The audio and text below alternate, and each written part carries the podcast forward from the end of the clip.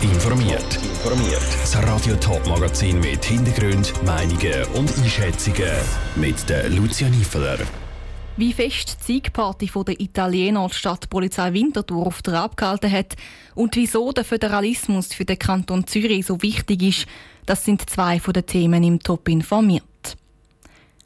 Am 10 vor 11 gestern Abend war es eine beschlossene Sache. Die Schweiz verliert zu Rom gegen die Italiener mit 3 zu 0 und muss darum noch länger auf den ersten Sieg an dieser EM warten. Enttäuschung bei den Schweizer, Party bei den Italienern. Und die war ziemlich laut. Ob es bei dieser Party zu Winterthur gestern zu Verstößen oder sogar Schlägereien kam, im Beitrag von Jan Isler. Wer gestern Abend in Winterthur unterwegs war, dem sind die vielen italienischen Fans gerade aufgefallen. Und wer es nicht gesehen hat, hat es zumindest gehört. Nach dem Sieg gegen die Schweiz sind die italienischen Fans auf die Straße und haben mit einem lauten Hubkonzert ihre Squadra Azzurra in Winterthur gefeiert. Die Stadt Winterthur hat sich gestern in eine grün-weiß-rote Party-Hochburg mit einzelnen Zwischenfällen verwandelt, erklärt der Mediensprecher von der Stadt Winterthur, Michael Wirz. Es ist zu einzelnen Lärmklagen gekommen, vor allem nach dem Match. In einem Fall haben wir müssen eingreifen. Da hat jemand gemeldet, dass rund um den Bahnhof herum äh, Fans von den Italienern mit dem Auto gefährliche Situationen verursachen. Wir sind dann ausgerückt und haben am Schluss acht Autolenkerinnen und Autolenker verzeigt. Die genannten Autolenker müssen jetzt mit einer Anzeige wegen Lärmbelästigung rechnen. Die Stadt Vinti zeigt während und vor allem auch nach dem Match Präsenz in Winterthur, zum allfälligen Störenfrieden können aus dem Verkehr ziehen, sagte Michael Wirz. Und trotz geltendem Recht auch ein gewisses Verständnis natürlich für die Freude der Fans. Aus diesem Grund drücken wir einmal ein Auge zu. Allerdings greifen wir ein, wenn es zu gefährlichen Situationen kommt, wie, wenn zum Beispiel jemand auf der Motorhaube vom Auto sitzt und so rumfährt oder wenn harte Fahnenstangen zum Fenster ausgehebt werden, dann, wenn es gefährlich wird, dann greifen wir ein. Eingriffen wird selbstverständlich auch, wenn es zu wüsteren Szenen kommt, wie zum Beispiel eine Schlägerei zwischen zwei Fanlager. Auch gestern hat Stapo mit allem müssen rechnen, betonte Michael Wirz. Diesbezüglich ist bei uns äh, keine entsprechende Anzeige eingegangen. Es ist einzig zu diesen gefährlichen Situationen gekommen, rund um den Bahnhof herum. Und da appellieren wir wirklich auch als Verständnis, vor allem von den Autofahrerinnen und Autofahrern, dass sie doch bitte, wenn sie feiern, nach einem Match das Auto am besten stehen lassen. Und wer auch schon während dem Match das ein oder andere Bier getrunken hat, ist es einen Weg sinnvoller, nicht mehr ins Auto zu steigen. Der Beitrag von Jan Isler. Die Stadtpolizei Winterthur rechnet auch am nächsten Sonntag mit einer Party.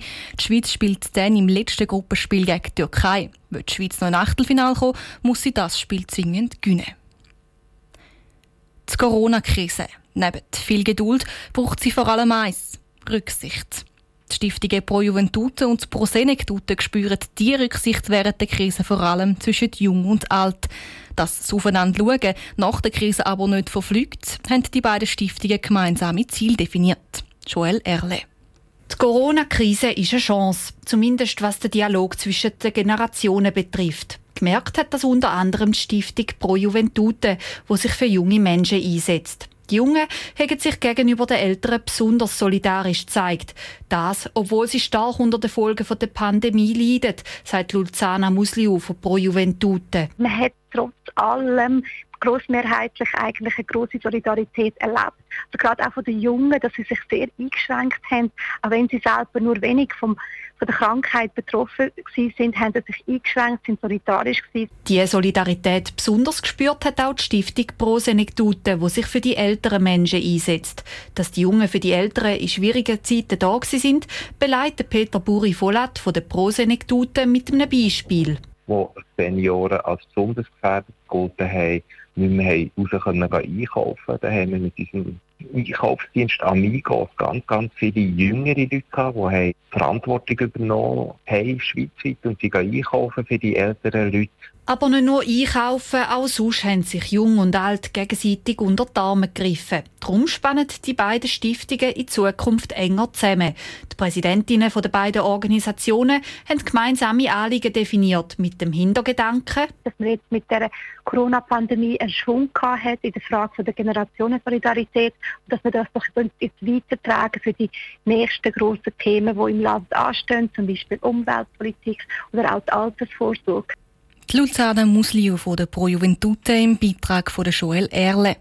Obwohl sich alle Generationen während der Corona-Krise stark müssen einschränken ist es laut beiden Stiftungen zu erstaunlich wenig Konflikt zwischen den Generationen gekommen. In der Corona-Krise hat sich neben der Solidarität zwischen den Generationen auch der Föderalismus in der Schweiz deutlich gezeigt. Also, dass die Kantone in der Schweiz selber Entscheidungen treffen können. Das zum Beispiel, wo die Maske in den einen Kanton im Laden Pflicht sind und im anderen Kanton nebendran haben die Leute noch ohne Maske können posten Der Kanton Zürich hat den Föderalismus darum genau unter die Lupe genommen.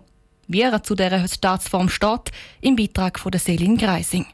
Der Föderalismus gibt den Kantonen, aber auch den Gemeinden mehr Entscheidungskraft.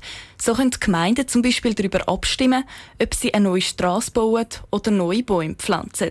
In einer zentralistischen Stadt wäre das nicht möglich, sagt die Zürcher Regierungspräsidentin Jacqueline Fehr an einer Medienkonferenz. Für den Kanton Zürich ist der Föderalismus also ein wichtiges Instrument für die Weiterentwicklung. Föderalismus heißt eben auch Demokratie.